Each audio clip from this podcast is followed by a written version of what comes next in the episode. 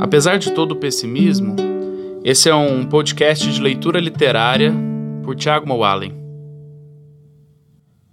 Eu vou ler agora o primeiro capítulo do romance Jubiabá, do escritor baiano Jorge Amado. É, esse primeiro capítulo, chamado Boxe, ele traz uma das cenas mais emblemáticas da literatura brasileira e introduz esse, que é um dos principais romances do autor também. O romance ele foi publicado em 1935 e começa assim: A multidão se levantou como se fora uma só pessoa e conservou um silêncio religioso. O juiz contou: seis. Porém, antes que contasse sete, o homem loiro se ergueu sobre um braço, com esforço, e juntando todas as forças, se pôs de pé. Então a multidão se sentou novamente e começou a gritar. O negro investiu com fúria e os lutadores se atracaram em meio ao tablado. A multidão berrava: Derruba ele, derruba ele. O largo da Sé pegara uma enchente naquela noite. Os homens se apertavam nos bancos, suados, os olhos puxados para o tablado, onde o negro Antônio Balduino lutava com Ergen, o alemão. A sombra da igreja centenária se estendia sobre os homens. Raras lâmpadas iluminavam o tablado. Soldados, estivadores, estudantes, operários, homens que vestiam apenas camisa e calça, seguiam ansiosos a luta. Pretos, brancos e mulatos torciam todos pelo negro Antônio Balduino, que já derrubara o adversário duas vezes. Daquela última vez, parecera que o branco não se levantaria mais. Porém, antes que o juiz contasse sete, ele se levantou e continuou a lutar. Houve entre a assistência palavras de admiração. Alguém murmurou: O alemão é macho mesmo. No entanto, continuaram a torcer pelo negro alto, que era campeão baiano de peso pesado. Gritavam agora sem parar, desejosos de que a luta tivesse um fim e que esse fim fosse com Ergen estendido no chão. Um homenzinho magro, cara chupada, mordia um cigarro apagado. Um negro baixote ritmava os berros com palmadas nos joelhos. Derruba ele, derruba ele. E se moviam inquietos. Gritavam que se ouvia na praça Castro Alves.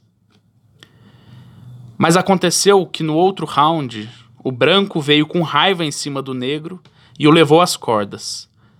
A multidão não se importou muito, esperando a reação do negro. Realmente, Balduino quis acertar na cara sangrenta do alemão.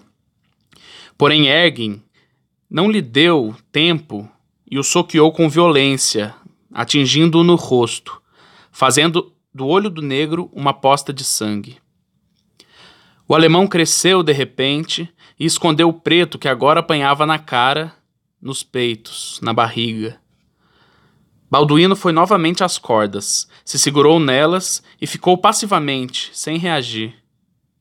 Pensava unicamente em não cair e se atracava com força às cordas. Na sua frente, o alemão parecia um diabo a lhe martelar a cara. O sangue corria no, do nariz de Balduíno o seu olho direito estava fechado. Tinha um rasgão por baixo da orelha. Via confusamente o branco na sua frente, pulando. E ouvia muito longe os berros da assistência. Esta vaiava. Via o seu herói cair e gritava: Dá nele, negro! Isso no princípio. Aos poucos, a multidão foi ficando silenciosa, abatida, vendo o negro apanhar. E quando voltou a gritar, foi para vaiar. Negro fêmea, mulher com calça, aí louro, dá nele. Estavam com raiva, porque o negro apanhava. Eles haviam pago os três mil réis de entrada para ver o campeão baiano dar naquele branco que se dizia campeão da Europa Central. E agora estavam assistindo, era um negro apanhar. Não estavam satisfeitos. Moviam-se inquietos e ora vivavam o branco, ora o vaiavam.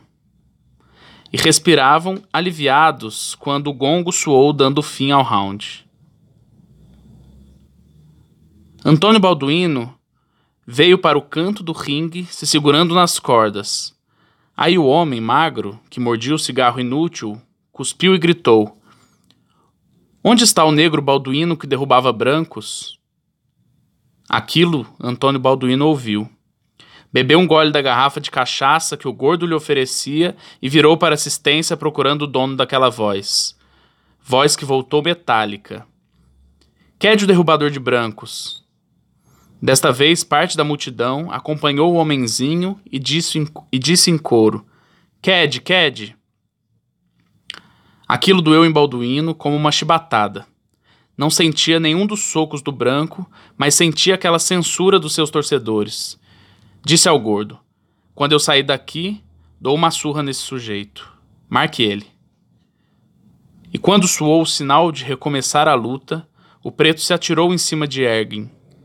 Pôs um soco na boca do alemão e em seguida um no ventre. A multidão reconhecia novamente seu campeão e gritou: Aí, Antônio Balduino! Aí, Baldo! Derruba ele! O negro baixo voltou a ritmar pancadas nos joelhos. O magro sorria. O negro continuava a dar e sentia uma grande raiva dentro de si. Foi quando o alemão voou para cima dele querendo acertar no outro olho de Balduíno. O negro livrou o corpo com um gesto rápido, e como a mola de uma máquina que houvesse partido, distendeu o braço bem por baixo do queixo de Ergin, o alemão. O campeão da Europa Central descreveu uma curva com o corpo e caiu com todo o peso. A multidão rouca aplaudia em coro: Baldo, baldo, baldo. O juiz contava: seis, sete, Oito. Antônio Balduino olhava satisfeito o branco estendido aos seus pés. Depois passou os olhos pela assistência, que o vivava, procurando o homem que dissera que ele não era mais o derrubador de brancos. Como não o achasse, sorriu para o gordo. O juiz contava: nove, dez.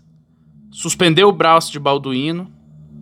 A multidão berrava mas o negro só ouviu a voz metálica do homem do cigarro. Aí, negro, você ainda derruba brancos.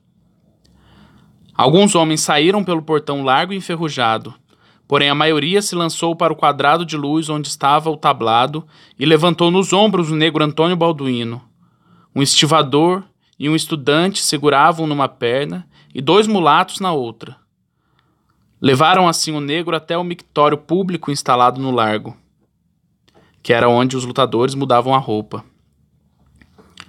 Antônio Balduino vestiu a roupa azul, bebeu um trago de cachaça, recebeu os cem mil réis que tinha direito e disse aos admiradores: O branco era fraco. Branco não se aguenta com o negro Antônio Balduino. Eu caço é macho. Sorriu, apertou o dinheiro no bolso da calça e se dirigiu para a pensão de Zara, onde morava Zefa, cabrocha de dentes limados que viera do Maranhão.